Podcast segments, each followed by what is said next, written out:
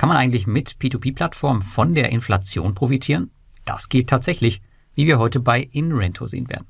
Daneben unterhalten wir uns noch über unfaire Kreditnehmer bei Estate Guru, wo es immer düsterer aussieht, zweideutige Aussagen im Quico-Fall auf Mintos, ein neues Feature beim Monefit Smart Saver und wichtige Anpassungen beim Loyalty Program of Swapper. Wenn du bestimmte Informationen nachrecherchieren möchtest, dann findest du alle Links zu den Quellen in meinem Blogartikel, der in den Shownotes verlinkt ist. Viel Spaß! Ja, in einem meiner Blogartikel 2022 habe ich euch unter anderem in Rento vorgestellt, eine Plattform, mit der ich auch heute noch hoch zufrieden bin. Ein Vorteil, den ich damals zwar kannte, aber den ich mir noch nicht so richtig vorstellen konnte, ist die Inflationsanpassung der Kreditraten bzw. Mieten.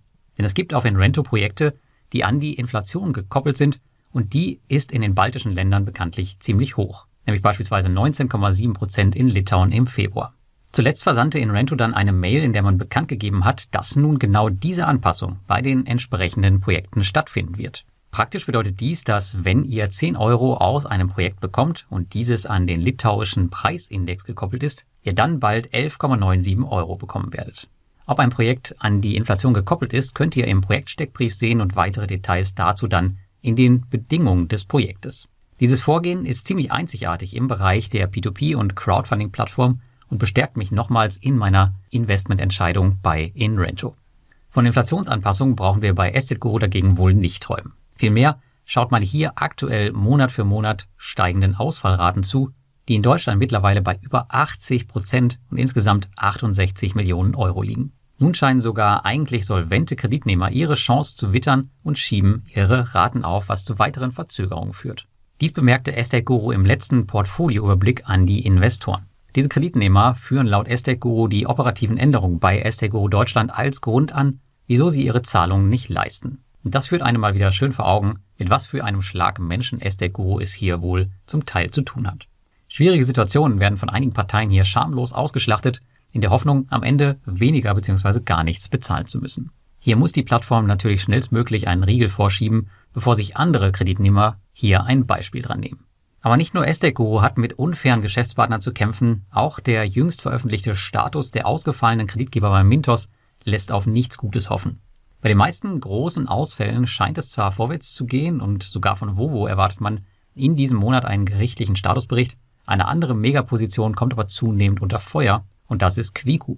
Hier berichtet man von fehlender Kooperationsbereitschaft mit dem Kreditgeber und dass man lokale Behörden zur Unterstützung eingeschaltet habe. Was das genau im Detail bedeutet, weiß man leider nicht und das lässt natürlich viel Raum für Spekulation offen. Fakt ist, Quico hat weder bei Mintos noch bei anderen P2P-Plattformen bisher Gelder zurückgezahlt und hat überall die größten ausstehenden Portfolios. Ich kann mir nicht vorstellen, dass man in der aktuellen Kriegssituation großartig Druck auf den Kreditgeber ausüben kann. Man darf daher gespannt sein, was man sich hier einfallen lässt, um Quico zur Zahlung zu bewegen.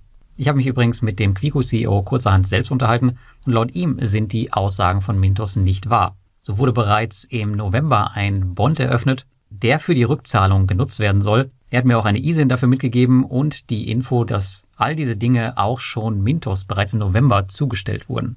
Das ist natürlich sehr, sehr merkwürdig, hier so gegenteilige Aussagen zu hören, aber nichtsdestotrotz ändert das für uns Investoren am Ende nichts, denn die Gelder sind so oder so blockiert. Da kommen wir als nächstes noch zu ein paar praktischen Informationen. Und zwar hat der neue 7% Cash-Parkplatz Monefit Smart Saver ein neues Feature eingebaut, was viele deutsche Investoren freuen dürfte.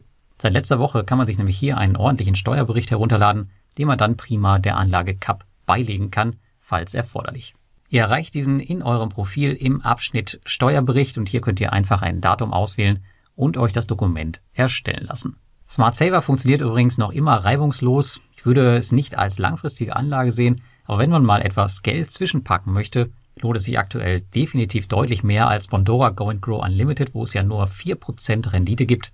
Und sobald meine Börsen-Cash-Reserve wieder aufgebaut ist, erwäge ich ebenfalls einen Teil davon hier gegebenenfalls zwischenzuparken. Denn diese Reserve ist in mehrere Teile aufgeteilt und wird vermutlich niemals gleichzeitig in den Markt gefahren werden. Daher erscheint mir Smart Saver hier als gute Parkmöglichkeit. Natürlich kann man das Ganze auch auf Ländermarket anlegen. Das Problem ist nur, dass die Gelder dort halt blockiert sind und hier komme ich halt in zehn Tagen dran. Und dann haben wir noch eine letzte News von Swapper.